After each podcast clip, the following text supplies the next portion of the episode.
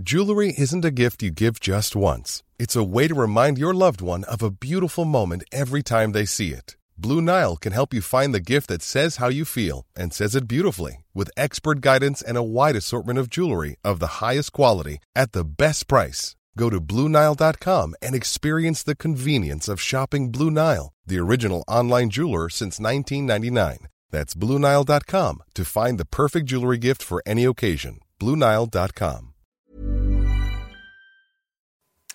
Bonjour à tous, bienvenue dans cette émission Enquête d'Esprit, émission spéciale Noël et d'abord, bien sûr, joyeux Noël à tous.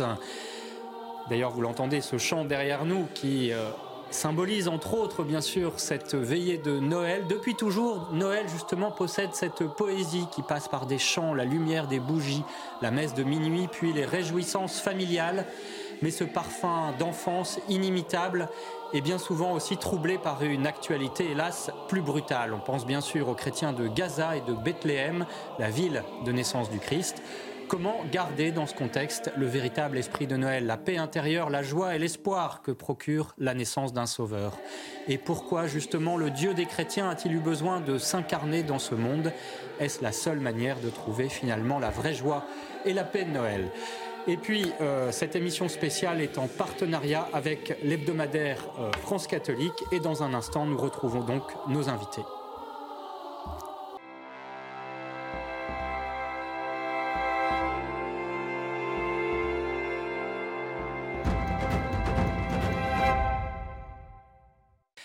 Parler du vrai sens de la fête de Noël, eh bien, nous sommes en compagnie en ce jour de Noël de l'abbé Christian Mété. Bonjour mon père, merci d'être avec nous. Vous êtes le curé de Bouillé-Lorette. C'est un village de 1000 habitants dans les Deux-Sèvres, au sud d'Angers, dont l'église vient d'être restaurée pour Noël après avoir brûlé c'est Notre-Dame en plus petit en quelque sorte. Et la première messe a été euh, célébrée dans cette église rénovée il y a une semaine. Noël, c'est aussi le symbole de la Renaissance. Vous, nous en parlerez. Avec nous également Gérard Leclerc. Bonjour Gérard, merci d'être avec nous. Vous êtes journaliste, éditorialiste à France catholique et comme tel observateur justement de la place que tient Noël aujourd'hui dans notre société. Également avec nous Vianney Chatillon, bonjour. Bonjour Merci d'être avec nous. Vous êtes le directeur de l'Académie musicale de Liesse qui fête cette année c'est 10 ans. Et euh, évidemment, la poésie de Noël passe par la musique, par les cantiques. Hein. Vous faites des concerts justement à l'occasion de Noël. Vous nous en parlerez aussi de la dimension éducative de cette fête de Noël. Et puis bien sûr, Véronique Jacquier est avec nous. Bonjour Véronique. Bonjour Émeric, bonjour à tous. Et vous nous parlerez entre autres de l'histoire de la date de Noël, le 25 décembre, qui a été fixée euh, par l'Église. Alors, juste avant, euh, je vous en parlais de ces chrétiens de Gaza et de Bethléem, puisque la fête de Noël n'est pas rose pour tout le monde. Regardez euh, ce reportage sur la terre originale de la Nativité, où les chrétiens n'ont que la prière comme ressource pour fêter Noël à Gaza et à Bethléem. C'est un reportage signé Antoine Estève et Éloi Rochebrune. Les rues de Bethléem sont étonnamment calmes, quasi vides en ces temps de fête. Les autorités locales ont choisi d'annuler les festivités en solidarité avec les chrétiens palestiniens martyrisés par la guerre entre le Hamas et Israël. Dans le sanctuaire construit sur le lieu de naissance du Christ, l'ambiance est morose, les pèlerins ont déserté. Noël sans les touristes, ce n'est rien. Nous sommes très tristes. Face au désespoir, les communautés chrétiennes prient et demandent à Dieu un miracle pour la paix.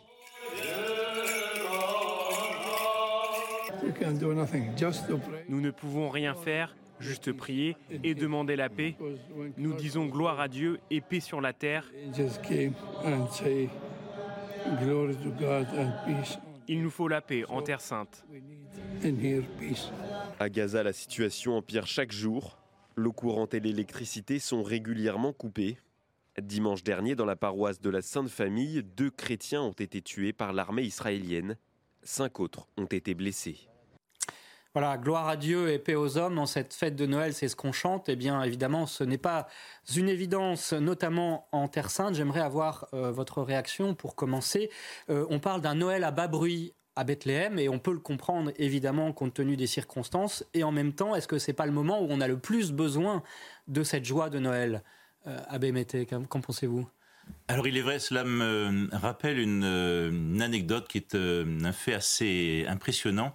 Au début de la Première Guerre mondiale en 1914, donc Noël est arrivé alors même que les les prémices de la guerre étaient déjà assez terribles et en fait il y a eu une fraternisation autour de la fête de Noël et plusieurs euh, régiments euh, français, anglais, allemands en fait euh, ont fait retentir à ce moment-là des chants de Noël et alors évidemment, comment dire, on dû penser à ce moment-là que la, la guerre se serait arrêté. En fait, les régiments ont été démembrés, puis tout a continué. C'est un fait historique, hein, mais effectivement, il y a eu un film il n'y a pas très longtemps, qui s'appelait Joyeux Noël d'ailleurs. Tout à fait. Il parle de cet événement, mais est-ce que ça veut dire qu'on a encore plus besoin au milieu des armes de euh, cette paix, cet esprit de Noël, Vianney Châtillon? Oui, et puis je crois, comme disait Monsieur l'abbé, que la, il parlait des chants justement que les soldats ont entonnés. Eh bien, euh, euh, quand on chante, eh bien, cela unit les personnes. Et euh, je crois qu'effectivement, on parle beaucoup de la joie de Noël, mais pour qu'il y ait la joie, il faut qu'il y ait la paix. Euh, nous, nous le vivons dans, les communautés éducatives. Les enfants aussi, parfois, eh bien, font la guerre entre eux. Hein. La nature humaine est blessée par le péché originel. Et donc, dès le plus jeune âge, eh bien, on peut avoir des situations dans nos familles, dans nos établissements scolaires, dans nos communautés de vie, où les gens eh bien, sont en conflit les uns avec les autres. Et moi, j'insiste souvent auprès de mes jeunes, des jeunes dont je m'occupe, sur l'importance eh bien, de vivre en paix parce que c'est de cette paix que jaillit la joie. Alors, euh, Gérard Leclerc, en France aussi, finalement, euh, ce sens de Noël a tendance à, s'estomper. Hein. On a vu les polémiques qui renaissent finalement chaque année à la même période, que ce soit à Nantes ou dans d'autres villes où euh, on veut escamoter d'une certaine manière le sens de Noël. pourquoi y a-t-il cette volonté, à votre avis, de déconstruire ce passé culturel, civilisationnel que représente Noël? Ah ben, Il y a, y a des, adversaires évidents euh, du christianisme hein, qui veulent euh, effacer toute trace. Euh, la, façon dont on s'en prend à de très humbles statues de Saint-Michel, de la Vierge Marie, de façon un peu ridicule, etc., c'est quand même incroyable. Et puis alors... nous, sommes sans arrêt dans une discussion de polémique autour de la notion de laïcité. Or, la notion de laïcité est beaucoup moins, simple et beaucoup plus complexe qu'on ne pense. Qu'est-ce que ça veut dire la laïcité? Est-ce que c'est la neutralité de l'État ou est-ce que c'est une, en quelque sorte une pensée officielle qui va se substituer à toutes les philosophies ou toutes les conceptions religieuses du monde?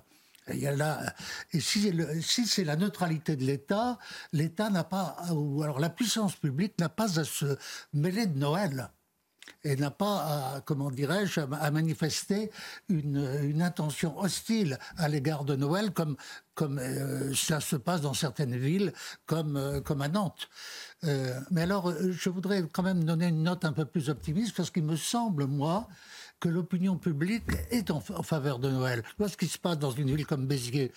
Quand, on, quand le maire euh, inaugure la crèche, il invite toutes les autorités spirituelles du pays aussi. Il y a les imams, il y a, il y a les rabbins, etc. Ça ne fait aucun problème.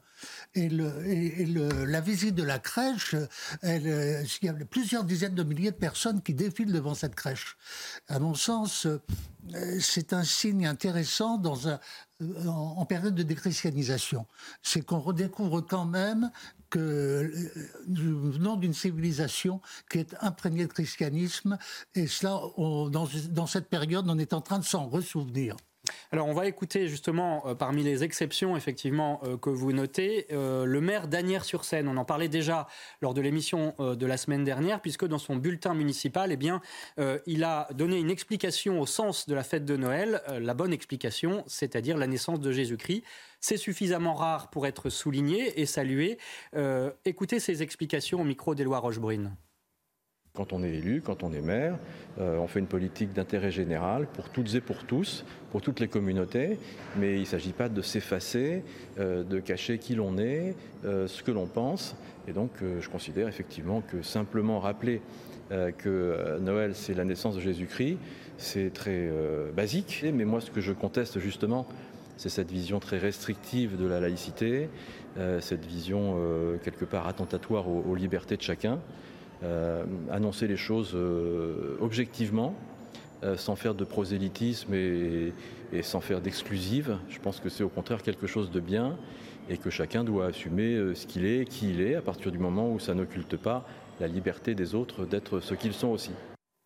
Une réaction d'abord. je crois qu'il moi je voudrais compléter ce que disait euh, effectivement Monsieur Leclerc. Je crois que dans les communes rurales notamment, eh bien il y a beaucoup moins cette difficulté. Euh, nous nous sommes nés dans une commune de 1200 habitants, aujourd'hui une commune de 2000 habitants, et souvent les relations sont beaucoup plus paisibles. C'est très urbain comme réaction? Ben, j'ai un peu l'impression qu'il y a un petit peut-être un syndrome un peu de parisien ou des grandes villes, alors que dans le monde rural, les choses sont plus simples. Il y a des crèches que l'on peut voir un peu partout. Les gens, euh, croyants ou non croyants, bien participent à ces événements populaires, quels qu'ils soient. Et puis je crois qu'il faut aussi en appeler au bon sens. Euh, je crois que tous les gens aujourd'hui se rendent bien compte qu'il y a un excès de consumérisme, une obsession, des cadeaux. Alors il faut faire des gueuletons, il faut manger, il faut dépenser beaucoup d'argent parce que c'est Noël en fait, tout le monde se rend bien compte que c'est absurde. On essaie de nous faire voilà, dépenser de l'argent et faire marcher euh, la machine, on va dire, à argent. Mais quand on descend un petit peu dans le fond, on sait très bien que ce n'est pas ça Noël. Noël, c'est effectivement peut-être vivre un repas tout simple, en famille, dans la paix c'est déjà tellement important et tellement plus important que d'offrir des cadeaux avec des centaines d'euros. Euh, je vois dans notre école, nous nous offrons des petits cadeaux chacun les uns aux autres de moins de 5 euros. Vous voyez, donc ça peut paraître ridicule et pour autant c'est tellement extraordinaire de voir le sourire et la joie des enfants quand ils reçoivent un tout petit cadeau. Donc on est vraiment, euh, je crois, euh, dans le bon sens et je pense que la plupart de nos compatriotes se rendent bien compte que Noël, ce n'est pas voilà, ces, grands euh, euh, réveillons où on dépense, où il faut qu'on montre, mais au contraire, c'est la simplicité, c'est l'humilité, ce sont les choses authentiques et vraies. Le bon sens euh, avec Christian Mété, mais dans le fond, finalement, pourquoi est-ce qu'on a perdu le sens de l'incarnation et du sens aussi du salut, parce que finalement les deux sont liés. Est-ce que ce n'est pas cela le fond du problème aujourd'hui? C'est que l'incarnation, Noël, finalement, on sait plus que vraiment ce que c'est, à quoi ça renvoie en fait, euh, il faut bien considérer que dans le, euh, la succession des événements depuis des décennies, peut-être même des siècles, c'est un peu comme si le, terme de notre vie, soudain, euh, s'effaçait un peu. Alors évidemment, pour quand nous avons reçu la grâce de la foi, il y a une direction. La direction, c'est le ciel. Et donc aujourd'hui, c'est un peu comme si le, monde voulait effacer un peu le, terme de cette vie pour euh, euh, que nous restions le regard attaché sur la terre. Évidemment, euh, le prêtre que je suis quand je célèbre les saints mystères et que je le célèbre d'ailleurs de manière orientée, eh bien, j'emmène les gens, enfin, j'essaie de les emmener pour qu'ils voient le ciel. Et donc, soudain, ce qui s'efface, ça n'est pas le terme, ça n'est pas le ciel, mais c'est le monde qui prend en fait une autre, une autre dimension et, euh, les, les, gens qui sont là en fait vont à nouveau revoir cette, cette lumière qui vient d'ailleurs et qui, elle, peut apporter une paix extraordinaire. Il faut retrouver le sens des hiérarchies si on vous Aussi, suit. oui, tout à fait. Véronique euh, oui, pour euh, rejoindre ce que disait Gérard Leclerc, euh, il y a deux choses. Il y a effectivement eu la déchristianisation et on, est de nouveau dans une époque où on a des gens qui ont soif de retrouver la lumière et la paix dont vous parlez, c'est-à-dire le vrai trésor, le vrai cadeau de Noël. Et puis il y a quand même aussi une offensive de déconstruction des racines chrétiennes à travers le wokisme.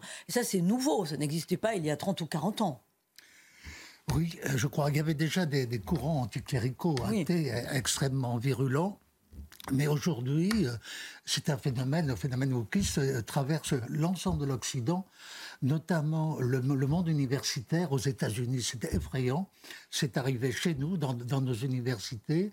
Et cette déconstruction, c'est une démolition, en fait.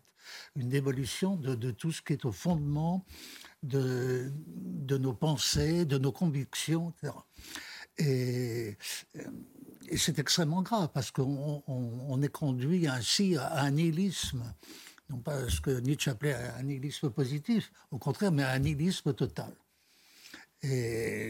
Alors heureusement que la fête de Noël finalement résiste, hein, comme on le disait à l'instant, euh, à, cette entreprise, à ce nihilisme. Euh, cependant, Véronique, j'aimerais avant la pub que vous nous expliquiez ce qu'est vraiment la paix de Noël, parce qu'on l'a dit, hein, que ce soit à Bethléem ou aujourd'hui en France, euh, aujourd'hui cet esprit de Noël, il a tendance à s'effacer, on ne le comprend plus vraiment, et, et on a l'impression que cette paix, c'est une paix immanente sur Terre, mais que en réalité, la paix de Noël, c'est bien d'autres choses dont il s'agit, y compris dans les familles. Alors Noël, d'abord, effectivement, c'est l'antinihilisme, hein, mais euh, de quelle paix parle-t-on quand on parle de la paix de Noël? Parce qu'on présente Jésus comme le prince de la paix. C'est comme ça qu'il est, euh, qu'il est amené euh, jusqu'à nous. et c'est important de s'arrêter sur cette signification parce que on le voit bien. durant la période de Noël, on voit les, familles souvent souffrir d'être déchirées, de ne pas être en capacité de s'apporter cette paix. Alors Jésus, prince de la paix, mais dans l'évangile, Jésus déclare aussi, je suis venu apporter le glaive et non pas la paix. Il dit aussi, je suis venu mettre en lutte le fils avec son père, la fille avec sa mère, et celui qui aime son père ou sa mère plus que moi n'est pas digne de moi. Alors là, on se dit, ça jette en froid au pied du sapin familial tout de même. Hein. Mais paradoxalement, il est celui qui dit aussi, je vous donne ma paix, mais je ne vous donne pas cette paix comme le monde la donne. Alors là, on est un petit peu perdu. En fait, il faut comprendre que d'un côté, la paix du monde est celle qui met les conflits comme la poussière sous le tapis, qui est aussi finalement la paix de la neutralisation réciproque, la paix par indifférence ou par écrasement de l'ennemi, donc c'est pas joli joli tout ça. Et puis de l'autre, il y a la paix de Jésus qui est fondée sur la vérité avec un grand V, sur la réconciliation des âmes au-delà des cœurs.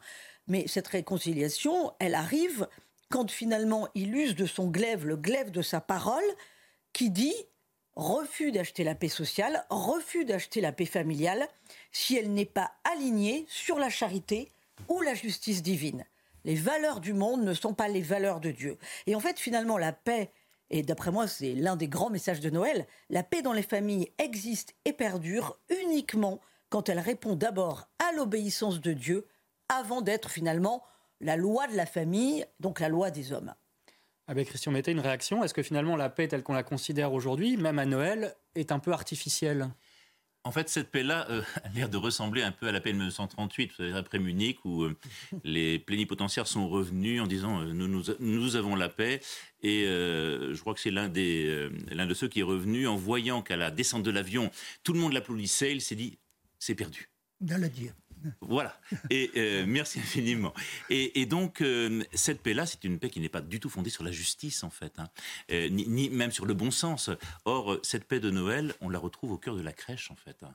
Dans un, enfant Dieu qui est là, qui, ne dérange personne, de manière, qui, qui, oserait batailler contre un enfant Dieu. Hérode va le faire très vite, car il sait que euh, son, le, pouvoir qu'il avait acquis eh bien, euh, va, être un peu mis en péril parce que euh, il, il, ne supporte pas finalement les commandements du ciel et préfère la terre.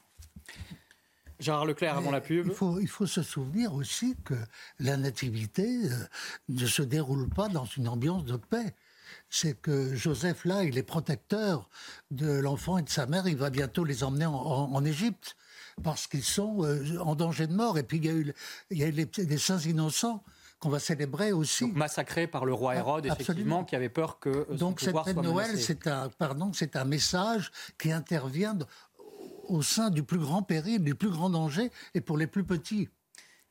On retrouve d'ailleurs dans les psaumes cette notion. Euh, il y a juste à côté de chez nous l'abbaye de Solem, que tout le monde connaît, l'abbaye Saint-Pierre de Solem, où, le chant grégorien a été restauré par Don Guéranger. Et la devise de cette abbaye, c'est Fiat Pax in virtute tua, que la paix se fasse par la vertu. Et le mot euh, latin, euh, la vertu, eh bien, c'est à la fois le mot pour la vertu et la force. Voilà, la vertu, c'est une force, et la véritable force, c'est une vertu. Et donc, comme on le disait, c'est vrai que la véritable paix euh, telle que nous la concevons, nous les chrétiens, eh bien, ce n'est pas une paix artificielle qui vient du fait qu'on a tous bu du champagne, donc on est tous euh, dans la paix, hein. ou alors on a tous bien mangé, donc on est dans la paix, ou on s'offre des cadeaux avec plus ou moins d'hypocrisie, mais c'est véritablement une paix qui est basée sur le fait de vivre ensemble les vertus chrétiennes. Et ces vertus, je crois qu'on les a illustrées admirablement bien dans le mystère d'incarnation et la crèche. On va en parler, bien sûr. Comment retrouver cet esprit de Noël? Noël, en quoi Noël est-il aussi une renaissance? Eh bien, tout cela, évidemment, on en parle euh, juste après la publicité et vous restez avec nous. De retour dans Enquête d'esprit, émission spéciale consacrée bien sûr à la fête de Noël. En ce jour du 24 décembre, nous sommes en compagnie de l'abbé Christian Mété. Il est le curé de euh, Bouillé-Lorette. C'est un petit village des Deux-Sèvres dont l'église vient d'être restaurée. Et Noël, justement, c'est une fête de la Renaissance. Il nous expliquera pourquoi et comment cela s'est passé aussi pour lui. Et puis Gérard Leclerc est également avec nous, journaliste, éditorialiste à France Catholique, ainsi que Vianney Châtillon, directeur de l'Académie musicale de Liesse, qui fête ses 10 ans et qui fait aussi des concerts euh, de Noël, parce que évidemment cette poésie de Noël, eh bien, elle passe euh, d'abord sans doute peut-être par les chants. En tout cas, il nous en parlera. Et puis Véronique Jacquier, bien sûr, est toujours avec nous euh, pour cette émission qui est en partenariat avec France Catholique. Alors, Véronique, justement, expliquez-nous, parce que Noël, euh, c'est le 25 décembre, évidemment, pour tout le monde, euh, c'est à peu près clair, mais il n'en a pas toujours été ainsi. Et donc, parlez-nous de l'historique, justement, de cette fête de Noël qui a été fixée au 25 par l'Église. Alors, la naissance de Jésus est relatée dans l'évangile de Luc. Nous sommes sûrs du lieu, Bethléem, mais nous n'avons pas de date. Au début du christianisme, la grande fête, c'était Pâques, la résurrection du Christ. Alors, ça ne veut pas dire que ce n'était pas important de fêter Noël, mais euh, c'était un petit peu au gré des traditions locales. Donc, pour certains, c'était en mars, pour d'autres, c'était en avril. Euh, bon. Euh, ainsi, en Orient, et c'est toujours le cas d'ailleurs dans l'Église orthodoxe, on choisit la date du 5-6 janvier, pardon, jour de la naissance du Christ et de son épiphanie, révélation au monde comme Dieu. C'est au IVe siècle, en fait, que l'Église romaine choisit de célébrer la Nativité un 25 décembre. Alors, pourquoi cette fameuse date du 25 décembre? Eh bien parce que c'était le jour de la fête du culte du soleil dans l'Empire romain, le 25 euh, décembre, jour du solstice d'hiver dans le calendrier julien, jour où les jours commencent à rallonger, et c'était l'une des grandes fêtes du paganisme. Et disons les choses, l'Église a tout à fait assumé d'écraser de la sorte le paganisme en supplantant la fête du soleil par la fête de la nativité. Pourquoi? Parce que les premiers pères de l'Église ont dit Jésus, notre Sauveur, c'est le soleil de justice, et puis c'est la lumière qui vient éclairer le monde, la lumière qui doit éclairer les nations. Saint Augustin, d'ailleurs, au IVe siècle, dit à ses ouailles à la messe, il ne se cache pas de faire allusion aux origines païennes de cette fête du 25 décembre. Il dit d'adorer non le soleil, mais celui qui a créé le soleil. Voilà ce qu'il dit dans son sermon. Et nous trouvons trace de la naissance du Christ mentionnée dans le calendrier un 25 décembre, pour la première fois à Rome en 354, un an après son institution faite par le pape Liberius. Ensuite, cette fête de Noël un 25 décembre, euh, s'est progressivement... Euh, étendu à toute la chrétienté, en fait, sans, sans, sans trop de difficultés. Ça ne s'est pas fait tout de suite, mais enfin. Merci beaucoup, euh, Véronique. Euh, Gérard Leclerc, est-ce qu'aujourd'hui, où on parle des fêtes de fin d'année, des fêtes de l'amour euh, à la place de Noël, est-ce qu'il faut de nouveau christianiser une fête qui est redevenue païenne? C'est un peu un paradoxe. Tout à fait. Tout à fait, il faut revenir au, sens des choses. Et d'ailleurs, cette persistance, comment dirais-je, de, la présence des crèches doit, doit être l'occasion de revenir au, mystère en pleine lumière parce que c'est, euh, comment dirais-je, la façon la plus naïve avec ces personnages de terre cuite euh, est représenter le mystère même de, euh, du christianisme, qui est l'incarnation du Fils. Et, c'est cela, Noël, ce petit enfant, c'est Dieu, c'est Dieu devant nous, c'est Dieu incarné. Il y a quelque chose de, bouleversant dans ce fait. Je disais avant d'arriver ici un magnifique texte de, Chesterton expliquant. anglais. Hein, expliquant qu'il y avait une sorte de, retournement total. On, cherchait Dieu, Dieu dans le ciel euh, comme une circonférence qui nous entourait, et puis alors on le découvre dans ce tout petit comme le centre même du monde. Et c'est cela qu'il s'agit de, retrouver euh, dans nos crèches de Noël. C'est très concret. Véronique, puis euh, Vianney Châtillon. Oui, mais avec Christian Mété, qu'est-ce qu'on dit aux gens qui sont euh, fascinés par, la, poésie de Noël, euh, mais qui pour autant ne connaissent pas Dieu, ne connaissent pas Jésus, ne sont pas forcément sensibles à la dimension de ce petit enfant dans la crèche. Comment peuvent-ils trouver Dieu malgré tout? En fait, euh, en contemplant la crèche, toutes les crèches dans les églises, dans d'autres endroits, je pense qu'il y a une, pédagogie qui, est, qui peut être extrêmement belle. D'ailleurs, quand Saint François d'Assise, en fait, a inventé en fait la crèche. Il y a 800 ans exactement. Et exactement. Donc il, y avait de, dans, son esprit un aspect très pédagogique. Hein. Euh, et donc le, le, fait d'arriver de, de, devant cette crèche euh, humblement, silencieusement. Euh, en fait, cette incarnation dans, dans la crèche, c'est déjà une explication. Et Est-ce qu'il n'y a pas aussi l'idée de faire comprendre que Dieu ou Jésus vient dans la crèche pour chacun d'entre nous, parce que sinon, on ne se sent pas concerné. Tout, à fait. C'est-à-dire qu'en fait, cette, cette, arrivée-là qui était à l'opposé même de, de, l'attente d'un certain nombre de contemporains du Christ, qui s'attendaient à voir euh, un roi avec, avec des armées, un, comment dire, un, luxe extraordinaire autour, et là, pas du tout. Euh, il vient discrètement, secrètement, de manière, euh, dans un environnement très combatif, et, et dans, cette, dans cette arrivée extrêmement simple, je pense que chacun peut se retrouver même s'il ne sait pas. Et Dieu nous prend un peu à contre-pied dans cette histoire finalement. Oui, oui, oui. exactement. Moi, si j'oserais, je même, est-ce que la crèche n'est pas presque une preuve de la, de la véracité pardon, euh, de notre religion catholique? Parce que si on avait dû inventer un Dieu, si on avait voulu imaginer une religion parfaite, je ne suis pas sûr qu'on aurait fait en sorte qu'elle démarre dans cette humilité, ce, presque ce ridicule d'ailleurs de la crèche. Hein. franchement, si c'est le sauveur, il est dans une, dans une grange, dans la paille, enfin franchement, avec une, mère C'est ça, le vierge. la paille. C'est complètement absurde d'un point de vue humain. Et puis alors la mort euh, de, de, de, Dieu, n'en parlons même pas, hein, sur une croix. Donc le début et la fin de la vie du Christ, humainement parlant, sont assez euh, inconcevables. Et je pense que c'est peut-être une des preuves les plus évidentes du fait que la religion euh, catholique n'est pas quelque chose d'inventé par l'homme, mais c'est vraiment quelque chose qui nous est révélé. Puis alors moi je voulais rebondir peut-être une seconde sur ce que disait Véronique par rapport à l'homme contemporain. C'est vrai quand on arrive devant la crèche, parfois on a un peu l'impression d'être. Alors on voit cette très belle image d'ailleurs euh, derrière vous, Émeric. Euh, on peut se dire mais c'est quelque chose d'un peu suranné, d'une autre époque, pour autant que ce soit très beau. Et alors moi j'aime beaucoup le récit de la conversion de Paul Claudel. Tout le monde connaît Paul Claudel, mais peut-être que les gens ont oublié Paul Claudel avant d'être catholique. Il avait 18 ans, il le raconte. Je le relisais ce matin euh, dans le train l'histoire. Converti à Notre-Dame. Hein, voilà, il a 18 ans. Il a 18 ans. Il dit lui-même qu'il a une vie un peu immorale, qu'il est au bord du désespoir. 18 ans, on peut imaginer beaucoup de choses comme l'homme contemporain. Il se laisse sans doute aller. Il va à la messe de Noël et clairement, il s'ennuie. Il dit bon, aucun, aucun sentiment, bref.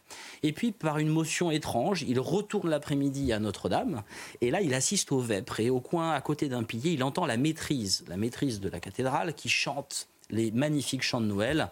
Et tout d'un coup, il dit Mon cœur fut touché et je crus. Donc en un instant, je En un instant, je crus. Et donc, euh, je, me permets de, prêcher pour ma chapelle, mais je crois que les maîtrises et les chœurs d'enfants, de jeunes, les chorales en général dans nos paroisses et la vie musicale eh bien, euh, a vraiment une importance à jouer aussi pour transmettre ce message de Noël à nos contemporains. Parce que parfois, notre intelligence est un peu euh, obstruée. Parfois, nous sommes très rationalistes. On a du mal à, accepter, à rentrer dans le mystère de Noël. Mais le beau, à travers la musique sacrée, à travers les chants, à travers tous ces concerts de Noël qui ont lieu dans la France entière en ce moment, eh bien, euh, ça peut véritablement toucher notre âme. Et Alors, encourage beaucoup nos téléspectateurs, vos téléspectateurs, à aller à des concerts de Noël. Il y en a partout. Dans on va leur apporter sur un plateau. Hein, et, merci de cette transition. Effectivement, on va écouter la Marche des Rois. Euh, c'est joué par l'Académie musicale de Liesse que vous dirigez, euh, de Jean-Baptiste Lully, au festival Sacrée Musique à Fréjus. C'était les 16 et 17 décembre dernier. Écoutez.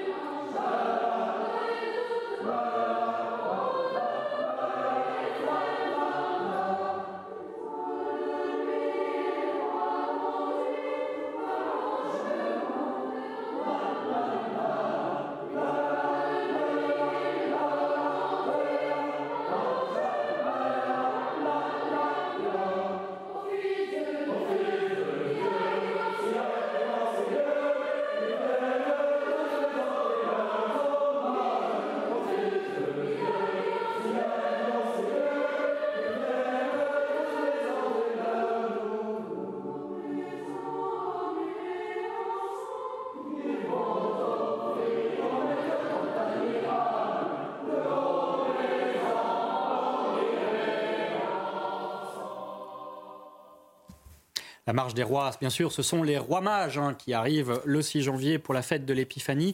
Euh, Abbé Christian Mété, cette place de la musique, mais plus largement de tout ce qui est sensible euh, dans euh, le christianisme, c'est extrêmement important, notamment à Noël c'est très important parce que nous avons besoin, comme personne corporelle, de médiation en fait. Et ces médiations, eh bien, on les trouve dans des réalités extrêmement sensibles en fait. Hein. C'est-à-dire que là, devant la crèche, si vous voulez, euh, le cœur fond, l'intelligence se met à genoux en quelque sorte. Et puis. Euh, c'est peut-être ça le plus difficile d'ailleurs. Euh, sans doute, sans doute, sans doute. Et, mais le fait est que dans toute son histoire, l'Église catholique a toujours basé de manière assez considérable en fait sa, prédication aussi à travers de très nombreuses médiations. Médiation du chant, médiation de l'architecture, médiation euh, de la peinture, de la sculpture. Et tous ces éléments-là euh, sont de nature à recréer ou donner envie de voir un peu le ciel. Et donc, quand on entre dans un, dans un sanctuaire, quand on écoute un chant, il y a comme une espèce de d'exclamation et ceux, qui voient, ceux qui entendent font ah. On est saisi. Oui. Gérard Leclerc, est-ce que l'Église a besoin aussi de redécouvrir, de remettre à l'honneur cette dimension finalement charnelle de la religion qui lui est propre aussi, hein, euh, après des années où peut-être on a mis en valeur l'intellect? Moi, je crois tout à fait. L'éducation de la sensibilité, c'est fondamental. Vous savez que Maurice Barrès avait retenu une expression de saint Thomas d'Aquin, in hymnis et canticis. Hein, c'est le l'hymne euh, de saint, euh, de, saint, de, de saint Thomas d'Aquin. Euh, je ne sais plus, là j'oublie le. C'est le Laudacion. Le Laudacion, Laudacion Salvatorem, Laudaducem, et, et Pastorem, in hymnis et canticis, dans les hymnes et les cantiques. Moi je trouve cette expression magnifique et, et Barès montrait justement que c'était comme ça que se faisait le, la délicate éducation de, l'enfance et même de l'ouverture au monde. Euh, c'est pas seulement la rationalité qui compte, c'est, euh, comment dirais-je, cette sensibilité profonde qui doit être découverte. Et, c'est, une des grâces de Noël. Moi, euh, c'est mes souvenirs d'enfance personnels. Les chants devant la crèche, on chantait, on chantait forcément avec mon père, etc., qui reprenait lui-même des chants qu'il avait appris dans son enfance. Et, une transmission qui se fait aussi à travers la même chose avec mes enfants et de mes petits-enfants. Euh, j'associe toujours la crèche à la, au chant de Noël, au cantique de Noël. C'est comme ça que se développe ce chant intérieur de l'âme qui, qui, enfin, qui vous approche du mystère. Bien Châtillon, la puissance du, je, rebondis sur ce que vous disiez, parce qu'on voit bien que là où il y a quelques années, même dans nos paroisses, eh bien, euh, tout ce qui était un petit peu trop euh, ornement, les bougies, les étendards, les bannières, eh bien, on a un peu remisé tout cela dans les greniers. Euh, aujourd'hui, au contraire, c'est le phénomène inverse on retrouve des les jeunes y aspirent. Des les jeunes veulent des bougies. Aujourd'hui, le truc à la mode, c'est les concerts à la bougie. On a ça partout en ce moment. Mais pourquoi? Parce que, eh bien, voilà, cette chaleur de la bougie, cet éclairage tamisé, cette simplicité, voilà, c'est pas du LED euh, ultra, euh, c'est tout simple, c'est un petit peu à l'ancienne, mais ça nous permet eh bien de revenir justement sur ces choses fondamentales. Et moi, je le vois également avec nos élèves, hein, les enfants sont extrêmement sensibles au beau. Euh, le beau, voilà, un beau sapin de Noël bien décoré, une belle crèche toute simple, eh bien, ça ouvre le cœur, ça ouvre l'âme, et puis ça nous élève tout simplement. Christian Mété, vous vouliez ajouter?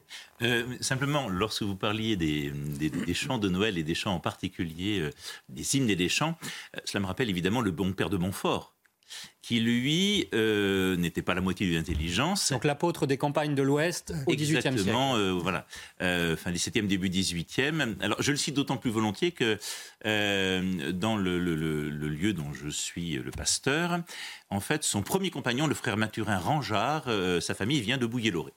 Et donc le père de Montfort y est passé, mais le père de Montfort réutilisait des, des mélodies de chants pas éminemment religieux, euh, en fait des textes éminemment théologiques. Les gens connaissaient l'air et, et hop, immédiatement, eh bien, il y avait une, comment dire, une, une pédagogie euh, assez délicate. Et ces chants-là entraient dans la mémoire des gens et c'était tout une, un apprentissage théologique aussi. Donc l'Église finalement ne fait que recycler. Enfin, si je vous suis bien, ce que disait Véronique avec la fête de Noël qui a repris la fête du solstice euh, d'hiver. Je me permettrais, si je peux me permettre, plutôt d'utiliser le mot au lieu de recycler, qui peut être peut-être un peu connoté. Péjoratif, je vous le concède. Négativement, peut-être de dire que je crois que l'Église en fait a conscience que l'humanité n'est pas mauvaise, au contraire, et donc les chants Il y a du bon même les chants un peu paillards, effectivement. Je rejoins ce que disait Monsieur l'abbé. Saint-Louis-Marie Grillon de Montfort, il arrive, il dit mais tout n'est pas mauvais, tout n'est pas acheté, je vais les prendre, je les christianise, c'est-à-dire je les élève, et comme dit saint Thomas, la, grâce, elle ne, supprime pas la nature, elle l'élève, et donc toutes ces traditions populaires sont bonnes. Euh, moi, je le vois dans, les concerts également de musique sacrée, on peut chanter très bien à la sortie du concert, euh, Vive le vent, vive le vent d'hiver, euh, mon beau sapin, c'est excellent, c'est très bon, à partir du moment où ça nous élève vers le beau, mais la foi vient sublimer tout cela en y apportant eh bien, la transcendance. Voilà. Alors, cependant, euh, c'est vrai qu'il faut tenir euh, compte de euh, la société telle qu'elle est aujourd'hui et parler de Noël dans cette société de 2023, ce n'est pas si évident. C'est pourquoi une paroisse de Paris, regardez ce reportage, a organisé une évangélisation à la rencontre donc des gens de la rue, dans la rue, pardon, pour leur parler de Noël. Regardez ce reportage signé Éloi Rochebrune. Bon, et ben voilà. C'est parti. C'est parti. On a de la chance, on a, on a de la chance d'avoir du soleil. Dans le froid de décembre, Eric et Dominique sortent dans les rues de Paris pour une mission pas comme les autres, évangéliser pour la fête de Noël. Bon, et vous allez fêter Noël? Non, pas vraiment. Non, vous n'êtes pas. Ah Ah, ben, vous venez de. Vous, venez allez à la synagogue là maintenant? euh, Ah Hanouka. très bien. C'est formidable. C'est formidable. Bah, écoutez, on prie beaucoup pour vous, euh, surtout en Bah, ce vous moment. aussi. Pour le duo, ces rencontres sont l'occasion d'ouvrir un dialogue sur la foi et sur le sens de Noël. Nous, on a tellement reçu euh, de- par, par, par les paroisses parisiennes, entre autres, mais surtout de Saint-François-Xavier, qu'on se doit, je dirais, de, voilà, de rendre ce qu'on a reçu. S'entament parfois des discussions plus personnelles. Certains leur confient des intentions de prière. Ah bah, je vous confie ma maman qui a eu un AVC il y a une semaine. Voilà. Eh ben, on va prier pour elle tout de suite. Eric et Dominique vont à l'approche de tous, des croyants, mais surtout des non-croyants. Moi, je suis pas trop favorable à ce genre de choses, mais bon. Les croyances, on, on y a droit et on a droit d'en sortir aussi. Si certains semblent moins réceptifs, les missionnaires ne se découragent pas et préfèrent voir en chacun une rencontre providentielle. C'est toujours euh, un émerveillement de rencontrer les gens euh, qui s'arrêtent, qui écoutent. euh, et aussi divers que ceux qu'on a rencontrés depuis ce matin, c'est assez formidable. Et l'Esprit Saint est là, c'est formidable. Une joie qui s'inscrit dans le message de Noël, la venue du Christ dans le monde. Pourquoi un peu plus tard que prévu Voilà, c'est pas facile quand même de, de parler de Noël aujourd'hui à nos contemporains. Abbé Christian Mété, euh, ça peut être l'occasion de remettre euh, l'Église au centre du village, hein, euh, d'un réveil spirituel. Vous, d'une certaine manière, euh, ça a été aussi une véritable renaissance. Noël est l'occasion peut-être de témoigner de, de, de cette beauté et, et, euh, et de la fête de Noël, qui est une fête de la Renaissance, hein, votre Église. Alors il verrait que l'église de Bouillé-Loré, le 20 mars 2016, le jour des rameaux, euh, alors Dieu soit béni, non point pour l'incendie, quoique, mais parce que le jour des rameaux, évidemment, l'office commence dehors. Donc, ce qui fait que l'incendie dans la sacristie, par un feu électrique, euh, des explosions dans le compteur, euh, euh, tout cela, ça a engendré vraiment des dommages considérables dans la sacristie et dans l'église. Les pompiers sont intervenus extrêmement vite. euh, on leur doit vraiment une immense gratitude, bien sûr. Et euh, à la suite, j'ai eu le temps, en entrant dans l'église ce jour-là, j'arrivais d'une première messe, de prendre le Saint-Sacrement, de l'emmener au presbytère, et puis en revenant quelques minutes après, les fumées euh, extrêmement nocives étaient euh, dans l'église, on ne pouvait plus y rentrer. Donc, quelques, heures après, un certain nombre sont rentrés dans l'église, l'église entièrement noire, avec euh, les choses du sanctuaire qui avaient été détruites irrémédiablement, et donc une véritable tragédie. Et dans cette tragédie, c'est la maison de famille, en fait, qui disparaît. La maison de famille spirituelle. Et euh, comment dire, euh, les habitants de Bouillé-Loré, tous ceux qui viennent à la messe ou qui viennent fréquenter l'église, de- souvent de beaucoup plus loin, euh, ont eu cette, cette impression que leur propre chair, leur propre chair était vraiment, vraiment attaquée, en fait. Donc la comparaison avec Notre-Dame de Paris n'est pas usurpée, bien sûr, à l'échelle de votre, de votre territoire. Oui, ce qui est euh, non pas étonnant, mais euh, Notre-Dame, c'était donc peu de temps après, un lundi saint, toujours au début de la semaine sainte. Et donc là, cette église a vécu une, sorte, de, une sorte de calvaire, en fait. hein.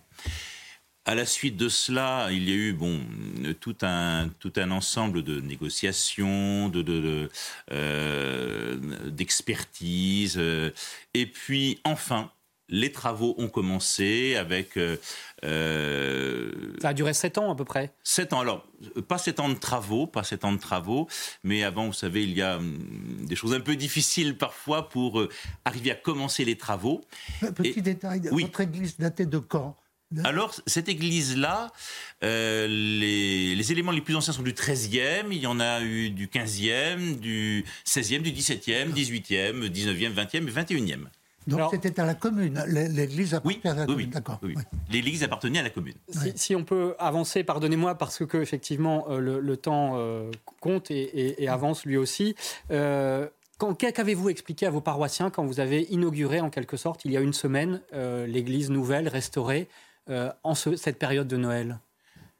Alors je vous citerai un fait. Donc le, samedi 9 décembre, elle a été officiellement inaugurée. Euh, le vicaire général représentant l'évêque de Poitiers, qui ne pouvait pas se déplacer, était là, a béni les travaux, ceux qui avaient agi, et les pompiers. qui donc avaient sauvé en fait euh, l'édifice en fait, hein, euh, aussi au péril de leur vie, car ils accomplissent une mission extraordinaire. Certains sont rentrés dans l'église, enfin ils sont rentrés dans l'église, ils étaient tous là. Hein. Et là, leur regard était pétillant. Ils ont fait ce dont je parlais tout à l'heure. Ah et cette exclamation devant une telle beauté d'un édifice qui est redevenu une, sorte de petite crèche en fait. Hein. Parce que évidemment, on voit les images s'afficher sur l'écran également. Parce qu'évidemment, ce, très beau retable que vous voyez euh, euh, sur, le, sur, les écrans a été entièrement restauré. Alors il y a eu un tableau qui a fondu à cause de, la chaleur extrêmement puissante en fait, hein. euh, mais ils, ont vu un, un écrin euh, qui à nouveau allait être euh, un sanctuaire attirant. Vianney Châtillon, vous avez connu aussi une expérience à l'occasion de cette, ce temps de Noël d'évangélisation. Euh, c'était au Sable d'Olonne, là où effectivement il y a eu aussi contestation. Donc finalement, on est bien dans notre opposition entre la, guerre et la paix, d'une certaine manière, à l'occasion de Noël. cette fameuse statue euh, de Saint-Michel qui a dû être déplacée, voilà, parce que certaines personnes trouvaient cela offensant, et eh bien de la voir euh, sur la voie publique. Donc elle a été déplacée, je crois, de quelques mètres pour être dans le domaine privé. Voilà, c'est un peu ridicule comme, comme débat, parce qu'à la fin, tout le monde la voit et, franchement, c'est une très belle statue. Euh, mais nous avons vécu il y a quelques jours une belle expérience. Nous sommes allés chanter au Sable d'Olonne, euh, invités justement bien par, par les Sablés. Et euh, à notre grande surprise, eh bien, le concert était archi plein. Voilà, complètement plein. Euh, concert de chant de Noël. Donc on voit que, eh bien, euh, euh, voilà, au-delà des débats, au-delà des querelles un peu idéologiques, eh bien, il y a vraiment ce désir aussi, eh bien, de se recueillir, de se retrouver pour vivre toutes ces belles traditions et, et, au-delà des traditions, eh bien, pour vivre quelque chose de fort et de profond pour Noël. Alors je voudrais qu'on écoute à présent un, un auteur récent qui, un journaliste, Gérard Bardy, qui a une bonne idée pour le 24 au soir, et nous sommes donc euh, la veille euh, du jour de Noël. Écoutez-le, euh, voilà ce qu'il suggère justement pour retrouver cet esprit de Noël. Ma volonté, elle est toute simple. C'est à l'occasion des fêtes de Noël, alors que nous sommes tous dans la joie, particulièrement nous les chrétiens, c'est de saisir cette occasion pour répondre à tous ceux et à toutes celles que la situation du pays angoisse. Il y a une solution assez simple. C'est nous, nous réunir dans les églises, que nous soyons pratiquants, non pratiquants, que nous soyons même euh, simples citoyens, et de nous réunir dans le silence, dans le recueillement, euh, dans nos églises à l'occasion des fêtes de Noël, et de marquer notre attachement à la civilisation chrétienne. Vous savez, André Malraux disait une civilisation, c'est tout ce qui s'agrège autour d'une religion. Eh bien, c'est le moment aujourd'hui, dans la joie, dans l'espérance de Noël, de dire silencieusement, dans le recueillement, dans la paix, notre force et notre foi dans cette civilisation. Voilà, euh, Gérard Bardy qui vient de publier un livre qui s'appelle Les combattantes de l'info aux éditions euh, Télémac. Peut-être un dernier mot très rapidement à nos invités pour euh, retrouver justement cette vraie dimension de Noël. Quels conseils pouvez-vous donner en ce 24 décembre, veille de Noël, Vianney Châtillon Moi, je dirais, n'ayez pas peur d'entrer dans les églises, comme euh, le disait tout à l'heure, euh, à l'instant, justement, votre, euh, votre invité. Qu'on soit croyant ou non, les églises sont un lieu ouvert à tous. Et même si on n'est pas croyant, voilà, n'ayons pas peur d'entrer dans les églises, et puis ouvrons notre cœur. Et dans tous les cas, nous en sortirons, je crois, grandis et dans la joie. Monsieur l'abbé Évidemment, avec l'expérience que nous, nous avons vécue à Bouillé-Loré, euh, où l'on voit tous ceux qui, entrent dans l'église, qui poussent la porte, il y a une, euh, comment dire, une, expérience de grande simplicité euh, que tout le monde peut vivre, en fait. Et la, liturgie qui est extrêmement, extrêmement contagieuse pour la, nuit de Noël, eh bien, elle est ouverte à tous ceux qui veulent venir trouver un peu de paix, un peu de joie intérieure et de la liberté intérieure. Voilà, c'est pas si compliqué finalement. Gérard Leclerc, le mot de la fin. en tant que père de famille et grand-père, voilà, euh, qui a eu la chance de voir baptiser sa dernière petite fille Hildegarde dimanche dernier, eh bien le, euh, comment dirais-je, l'église domestique, elle se bâtit autour de la crèche et, et Noël, c'est un moment privilégié de fête familiale pour se retrouver autour du mystère en pleine lumière. Véronique, un dernier mot pour nous parler de France catholique Alors France catholique, bien entendu, un numéro double, un numéro spécial euh, sur euh, Noël et la paix, justement la paix dont on a parlé dans l'émission, la paix qui est donnée aux hommes de bonne volonté. Voilà, et puis euh, vos actualités les uns les autres, Vianney-Châtillon, euh, vous avez un concert le 14 janvier à la paroisse Saint-Pierre de Chaillot, Tout à, à Paris. Saint-Pierre de Chaillot. Et puis également le 4 mai, nous fêterons les 10 ans de notre établissement. Tout le monde est invité à Saint-Roch, un très grand concert avec Paris. Jean-Sébastien Bach. Donc euh, pour tous les mélomanes, n'hésitez pas, le 4 mai à Saint-Roch à Paris. Et on entend les anges dans nos campagnes, hein, chantés Oui. par la- les enfants de l'Académie de Liège. Monsieur l'abbé, on peut continuer à aider parce que finalement, euh, les travaux de restauration, ils ont tout juste commencé. Alors Il y a en fait, encore un peu de travail. Oui, l'essentiel pour cette tranche est fait, bien sûr. Il y a tout un projet de, de- de- de vitraux qui va être réalisé, des vitraux historiés, dont un en particulier offert euh, pour remercier les pompiers, justement, de, de, de- de l'église en train de brûler et les pompiers agissants. Et puis, euh, donc là, évidemment, l'association de l'Orgue des Marches de l'Anjou euh, euh, accompagne cette- ce financement. Et un instrument, un, un orgue à tuyaux de 22 jeux est en train d'être réalisé et il sera béni le samedi 9 mars au soir. Voilà. L'éveil de l'orgue qui est un événement extraordinaire. Le rendez-vous est pris. Merci aussi à Gérard Leclerc euh, de nous avoir accompagnés en cette belle fête de Noël pour en décrypter et en trouver le sens. Merci aussi à Aurélie Lucano et aux équipes aux équipes pardon, techniques de CNews. Je vais y arriver. Un joyeux Noël évidemment à tous. Et la semaine prochaine, Véronique, bien sûr, nous parlerons euh, de la fête du Sacré-Cœur, hein, puisque ce sera une année 2024 qui sera consacrée au Sacré-Cœur à travers le jubilé de et fait. la ville du 27 Sacré-Cœur. décembre 2023, les 350 ans de l'apparition du Christ à Marguerite-Marie à la coque pour euh, instituer la, la dévotion au culte de son Sacré-Cœur. Voilà, merci à vous d'avoir suivi cette émission et bien sûr l'info continue en cette journée de Noël sur CNews.